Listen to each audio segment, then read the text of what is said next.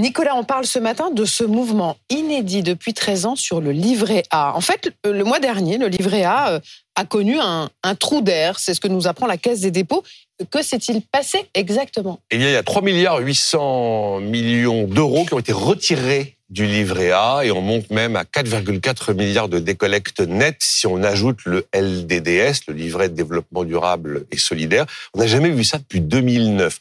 Si on prend l'ensemble de, de l'année 2023 jusqu'à aujourd'hui, ça reste largement dans le vert. Les deux stars de l'épargne réglementée ont quand même fait rentrer 37 milliards d'euros, mais c'est vrai que là, le mois d'octobre, ça a été particulier. Mais pourquoi les Français se détournent du, livret A? C'est un mouvement qui a été entamé dès juillet. En juillet, souvenez-vous, Bercy décide de geler à 3% la rémunération du livret A jusqu'au début de l'année 2025, alors qu'en théorie, la rémunération aurait dû augmenter. Évidemment, un gel de rémunération, après une rémunération qui a fait x6 en 18 mois, c'est un peu refroidissant. Ensuite, il y a la particularité du mois d'octobre. On va prendre des sous dans l'épargne parce qu'il faut payer la taxe foncière. Elle a beaucoup augmenté ah, la taxe foncière.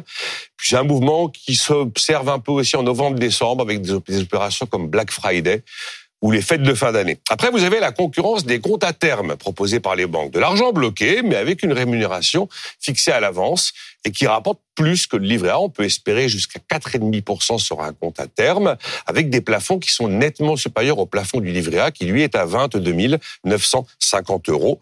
Il y a 130 milliards d'euros comme ça sur les comptes à terme à la fin du mois d'août, a indiqué la Banque de France. Et dernière concurrence, le LEP, le livret d'épargne populaire, le 1er octobre, le plafond est passé de 7 700 euros à 10 000 euros. C'est exactement comme le livret A, le LEP net d'impôts, sauf que c'est rémunéré à 6% et bingo, on a maintenant 10 millions de LEP. Il y a plein de gens qui ont décidé d'aller y mettre leurs sous, en tout cas ceux qui peuvent le faire, parce qu'il y a des particularités. Oui, ça vaut le coup d'aller vers euh, le LEP et le compte à terme? Ah, ça vaut totalement le coup. Alors le LEP, c'est très bien rémunéré, mais c'est sous condition de ressources.